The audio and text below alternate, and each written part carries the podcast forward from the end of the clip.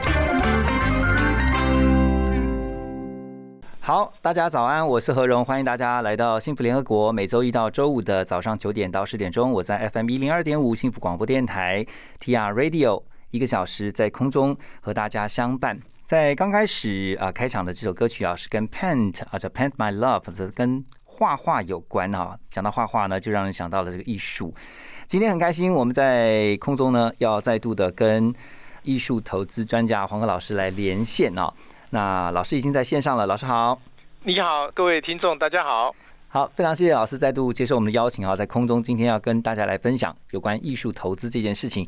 不过要先请教一下老师啊，因为我们看到在台湾最近因为疫情非常的严峻啊，其实从去年开始，二零二零其实艺术市场就是拍卖这一块也受到疫情啊，海外的一些这个尤其几个知名的。这个艺术交易的市场都因为疫情而中断，现在的状况是如何呢？根据老师的了解，呃，现在大概就分三个方向嘛，哈。第一个是这个拍卖会，你刚才所提到的拍卖会。那么去年的拍卖会呢，呃，尤其像苏富比啦、佳士得啦、哈、邦汉斯、富艺斯这国际四大拍卖公司，他们的呃下降哦，就是他们的总成交额哦，从拍件的下降大概在百分之三十二到百分之四十五。哇，哦，每一家都不一样哈，但是呢，这个其实是衰退算是蛮严重的哈。嗯，那台湾的呢？呃，台湾现在目前有八个拍卖公司哈，这是正常运作的了哈。呃，去年的营业额来讲的话呢，也是这历年来最惨的一次。嗯，也好，那这是所谓的拍卖公司哈。那另外一个就是博览会哈。是，那博览会呢，现在呢也蛮痛苦的，原因因为它是非常非常大型的群聚效应嘛哈。对，所以呢，它呢，呃，最惨的大概是上个月呢，呃，就有一家这个嗯叫做新艺术博览会呢，它连场地都布展不好了，临时喊卡。嗯，哦，那这样子呢，非常的严重，就是说场地也花了，对不对？然后那个布置布展会，布展会很贵，都是好几百万的布展会。是，那么去年呢，这台湾呢有一个最大的策展公司呢，就是画廊协会哦。是，那去年的时候呢，是台南艺博呢是有延期，哈、嗯，它本来是三月，后来它就延到五月，延到五月还是不行，就后来就取消。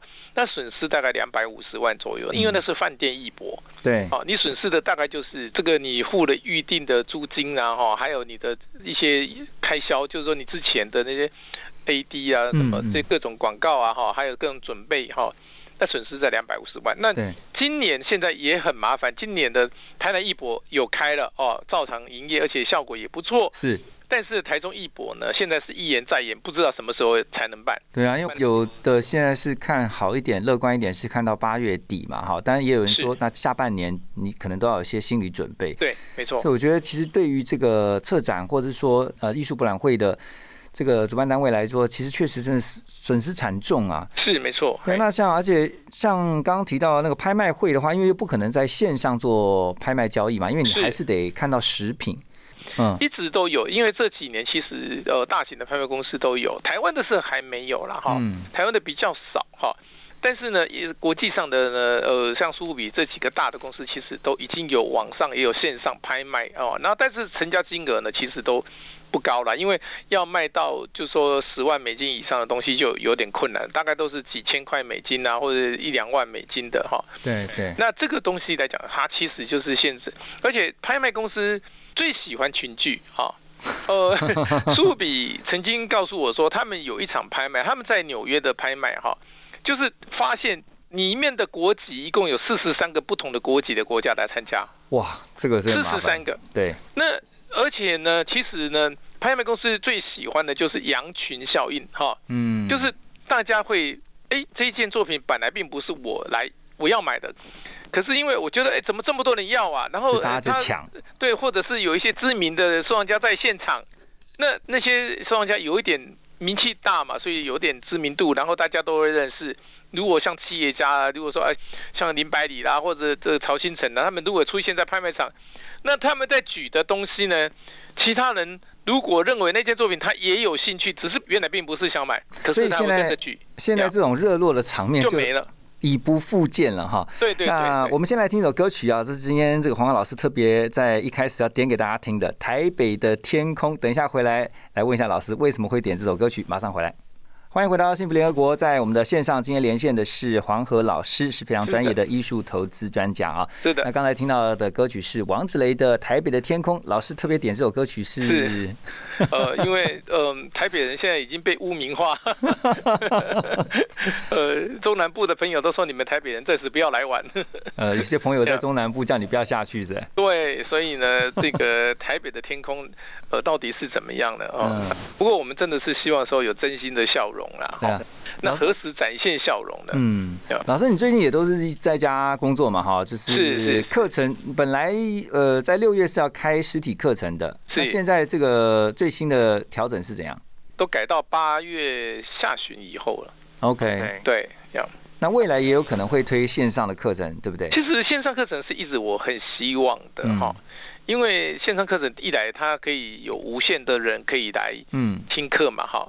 它只是比较麻烦的，就是说，因为线上的课程哈，呃，大家没有办法互动哦，因为你图片虽然有图片哦，可是那个图片呢，其实有时候我们就是说教学相长，你也知道嘛，哈，所以有一些学员他其实是当场会反应的，嗯，他会有一些其他的想法，那这失去这样的互动的因素了哈，嗯，所以其实我。那但是它的优点就是它可以有无限的重复看，对对对对，那可以呃，曾经我曾经办过一次呃。两次啊，大概四月的时候呢，有两次，但是因为它是一个对全世界的癌症基金会的线上课程，所以它一次上完了就一千多万人，全球的。呃，不过我看到老师最近在家里面也是没有闲着哦，就是每一天都会跟呃学生们啊，或者说对艺术投资非常热爱的这些听众朋友们啊，这个来分享哈，你就不断的在你的脸书上面。呃，来先讲一下老师的脸书是 Art River 嘛，对不对？是是。然后呢，你只要看到这个上面呢，老师特别有发表了好几篇哦，关于疫情跟疫情系列的。第一个“疫”就是译文的“疫”，第二个“疫”就是现在的这个新冠疫情的“疫”哈。是。那你也提到了说，这个非常多的咨询电话哈，都来问你很多这个非常专业的问题啊，比如说像什么赵无极、朱德群、吴冠中的画价可能会回档吗？还有这个已经也是天价，像常玉的作品啊，啊草间弥生的这些作品啊，会不会回档哈？就很多的问题都在这个时候就会浮现出来了，因为因为其实哦。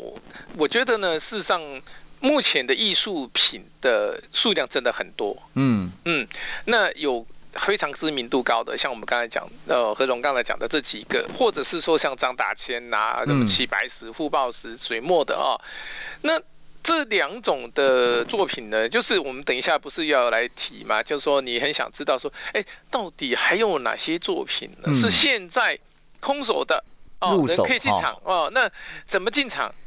哦，那这个呢，我常常跟大家讲说，其实哈，你就先看看你自己的家，现在哪一个墙壁是空的？嗯，哦，那你希望哪一件作品放在那上面？哎，我就举最近呢非常红的萧敬腾哦，他不是因为到了中国大陆去打疫苗哈，然后又这个到韩国去开演唱会。那萧敬腾呢，曾经为他家里面的一个大墙壁啊，order 了一张作品。那居然等了八个月才拿到，嗯，好，那这个艺术家呢叫蔡福俊，好，那大家如果上网或者是去看一下那个 YouTube 的那个上面有这个哦，都有介绍哈。那哎，蔡福俊为什么这个艺术家的作品让萧敬腾等了八个月呢？哦，那所以呢，这个是很有趣的一件事情。当然就是说，萧敬腾非常喜欢这个艺术家。OK，老师，这个等一下来。多跟我们聊一下哈，那我们先来听一首歌曲，等一下回来继续请教老师。这首歌曲还蛮符合现在的心境哈。如果还有明天，马上回来。好，听完了。如果还有明天啊，这个如果还有明天的话，那么我们要赶快来学一下这个艺术投资。在线上是黄河老师啊，萧敬腾，你刚刚讲说他空了一大块墙面，要留给他最喜欢的那个艺术家的画。嗯对啊，我希望这个每个人都可以有机会当萧敬腾。老师刚刚讲说，你就看你们家里面墙上缺什么画，但不是每一个人都能够把那个画搬回家，对不对？那所以对于这个艺术家的喜好，其实有时候也蛮主观的哈。哎，这当然是非常主观的哈。嗯其实，呃，艺人买画的收藏哈，其实就跟一般人一样哈。那我们当然如果说先比较一下说，比佛利山庄哈，那这个外国艺人买画的这个风气是非常非常盛，而且甚至呃前阵大家也有看到嘛，说这个 Brad Pitt 跟这个他老婆安杰丽娜·裘丽呢，把 Brad Pitt 送给他的画呢，嗯把它卖了。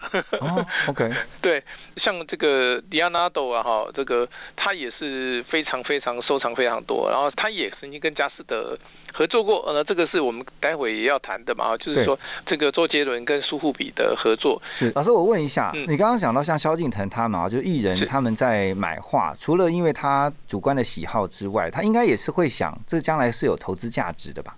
我觉得艺人的好像比较少哎、哈。哦，原因是什么？我可以我其实可以了解，因为其实这些高知名度的艺人，其实他们每年收入都上亿的嘛，对不对哈？嗯所以呢，他们也许并不太嗯期待说他买的作品呢，其实啊有没有很高的回报率了哈。嗯，当然，呃，二十一世纪买艺术品的人哈，跟二十世纪买艺术品的人是真的有比较大的差异，就是在于大家都认为艺术品有比较高的保值能力，以及比较没有，就是说它是属于另类的资产。嗯，好，那因为它是不记名的资产，所以呢，它显然会有一种避税的效果存在。嗯，好，那所以呢，呃，我认为说现在目，就说台湾，呃，我最早接触的一个收藏家呢，叫做蔡康永，哈，是，好，那就是康熙来的这个主持人。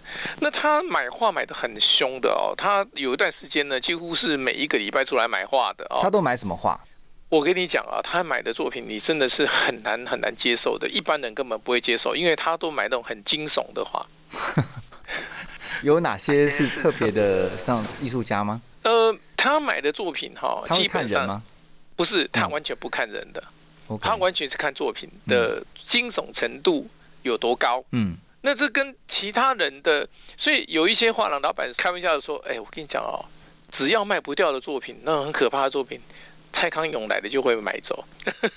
那 那另外一个，例如说我们大家也都知道一个音乐人叫做姚谦，对不对？哈，哦，是非常知姚名的这个呃，你上 YouTube 也可以看得到哦，他也曾经呢把他的收藏呢，他因为他住青山镇嘛，我想大家都知道，青山镇住了很多名人哈。嗯，那他住的那个青山镇，他装潢花了一年的时间，他买那个房子花了一年时间，因为原因是他要把它布置成整个家就像一个美术馆一样。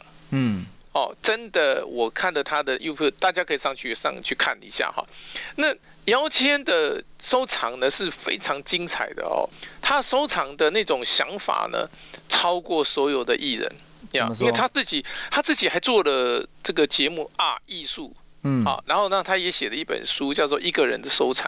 嗯，好，他出了一本书，然后出了 DVD 哈，然后呃，他的收藏的范围也很广。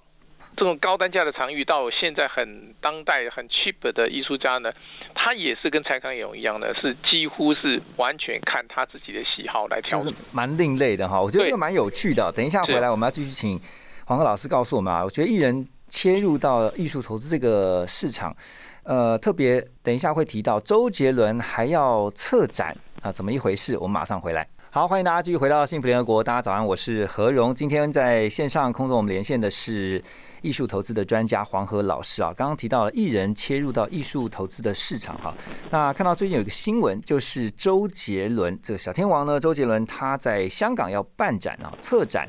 呃，老师你知道这个事情吗？哈，然后他是把他喜欢的艺术家还有他自己的画作拿出来拍卖吗？有一部分是他自己的收藏啦，哈。嗯，那不过大部分呢，是因为他并没有要卖他的收藏啊，所以呃，拍卖公司呢就去找他比较推荐的哪些艺术家哈，或者他已经有收藏的艺术家的作品，来做成一个好有点类似专拍哦，然后但是先行展览嘛，那拍卖公司展览完后一定会做一个拍卖。因为那个他们才有收益。那而且他们做办的展览是非常高档的，嗯，你要可能有 VIP 卡，你要有邀请函，然后呃，尤其是现在有防疫期间呢，可能就是又要分流，所以嗯，你可能会被安排在几点到几点可以到现场去参观哎、。我蛮好奇的，周杰伦他喜欢的艺术家，就是你刚才也说嘛，他会把他自己的收藏拿出来展示。然后，另外就是这些被他喜欢的艺术家，哎，当中有没有哪一些是老师觉得可以跟我们分享一两位的？呃，他喜欢的那个呢，就有一个叫马丁尼兹的嘛，哈、嗯那这个艺术家的作品，其实台湾很难买得到。哦，很嗯，稀有。他是因为对周杰伦的喜欢有一点国际性哈，他没有说特别喜欢台湾哪一个艺术家，他喜欢的比较是，而且尤其是大概是属于那种涂鸦的艺术家哈，或者是潮流艺术家哈。嗯，那这些艺术家呢，我们其实也很容易理解，因为都是很当代的。嗯，好，然后另类的，然后呢，呃，非常的有时尚感。嗯，好，那周杰伦这样子的收藏呢，呃，跟我们刚才讲到的蔡康永跟姚谦又有很大的不一样。我其实，在去年的艺博会呢，看到胡瓜出来买画，我就真的吓了一跳。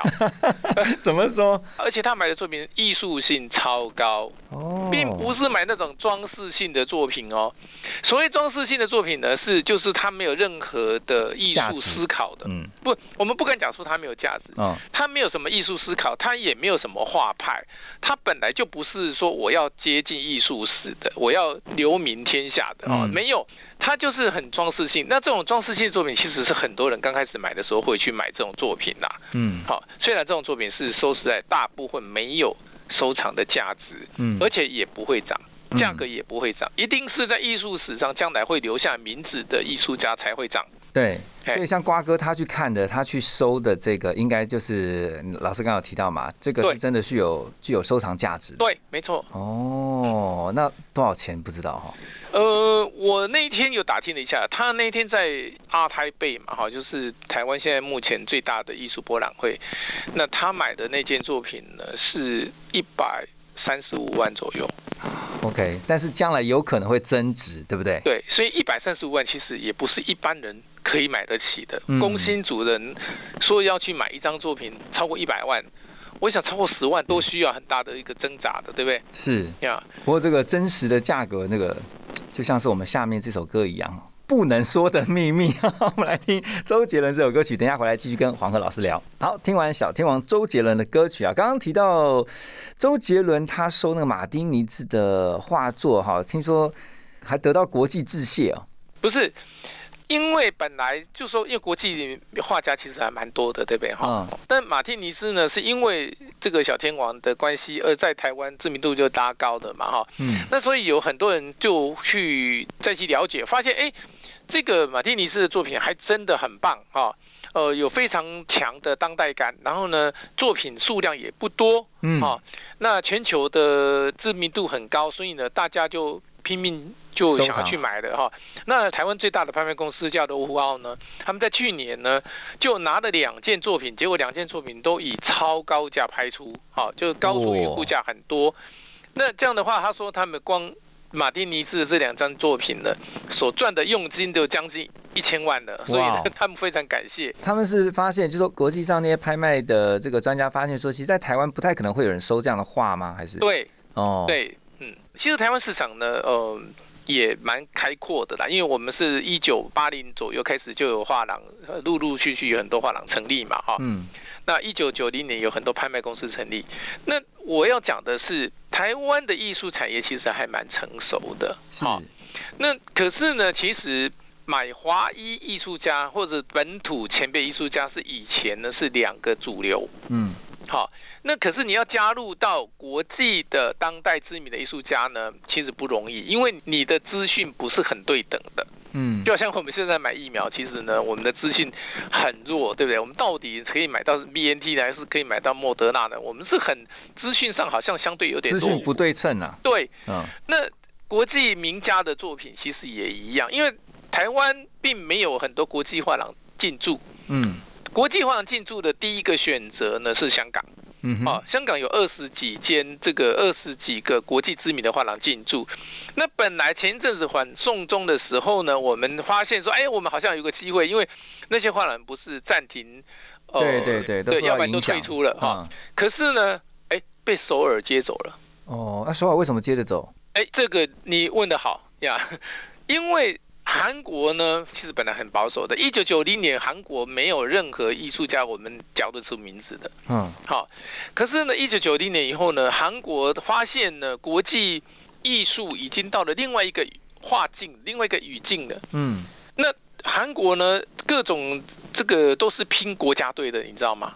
嗯你看他们的三星集团，他们的嗯 LG 集团，他们都是拼国家队的，所以呢，政府就立刻加码投资，而且鼓励所有的韩国的画廊到国际去参展，是，由政府补助你一半以上的费用。嗯在威尼斯那边设一个威尼斯的韩国馆，嗯，每年都推出很精彩的艺术家，所以他们有一个三十五岁的艺术家呢，很快就得奖。那这个我们的艺术呢，我们对艺术并不是说不重视，可是我们投资在这方面的钱真的太少了。那那台湾还有没有机会？对这一点是很重要的一件问题，就是说，很多人以为说啊，台湾呢其实有很丰富的这个呃艺术产业的完整性还蛮高的，例如说我们有很多拍卖公司啊，嗯，那有博览会啦，还有然后艺术家。这个艺术家也不少，而且好的艺术家也蛮多的哦。那可是呢，为什么我们机会很少的原因，是因为台湾它毕竟还是只有两千三百万人，嗯好，嗯。所以我们其实还是一个非常小的市场。嗯那你要像台积电、像我们的富国神山、台积电一样，你要能够赚全世界的钱，那才厉害嘛。是韩国跟日本就是这样啊。那台湾呢？我们必须要有在这个方面来讲的话，例如说你要去参加阿巴手，你要去参加这个英国的斐类兹，嗯，你要去参加德国的科隆，或者是去美国，好，那这个开销很大。参加一个博览会的开销呢，大概在两百五十万左右。所以它的门槛是很高的。对，那如果你没有卖掉半张作品，你就是亏两百五十万。对啊，等一下回来，我觉得要再问一下老师啊，就是说，如果回到我们自己个人，我们想要就是入门，我们一定要先有一些基本的 common sense 嘛，好，或者是说你要至少培养自己的眼光，但这个要怎么做得到啊？等一下回来马上请教老师。幸福联合国，今天我们连线的是黄河老师啊。我看老师最近在脸书上面呢、这个好几篇的这个 Po 文，就提到了这个艺术还有这个疫情的影响。那特别有一些提醒，就是说，哇，在市场上面你必须要真的是很专业，你才能够进入啊。就是我说的专业是说你要有独到的眼光，因为位做很多啊。啊，对，嗯第一个是委座很多了，第二个就是说，嗯，那委座现在目前到底占这个整个市场每年估计每年哈，如果说有一亿的作品成交的话呢，可能其中有一千万是伪作，是是，所以这个其实是不可承受之轻啊哈。嗯。那但是呢，另外一个问题就是说，当代艺术比较没有伪作嘛，哈，而且嗯。或者基本上你都还可以，这个艺术家都还在，所以有时候甚至你还可以跟艺术家本人合照。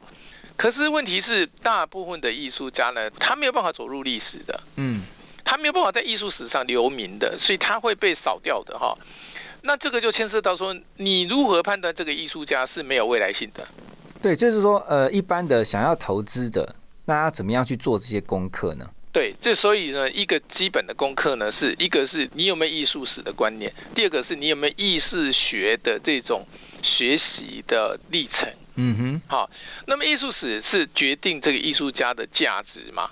好，他在艺术史的高度，或者他在艺术史的存在感嗯有多强，就表示这这个艺术家的作品他能够走多远。嗯那这个是决定价值，这个没有价格哦，因为有些艺术家很有价值，但是他没有价格。嗯他没有价格的是什么原因呢？他没有价格的原因，最重要的是他没有进入在产业界，他没有进入画廊，他没有进入拍卖公司，它没有在博览会展览过，所以他其实有很高的价值。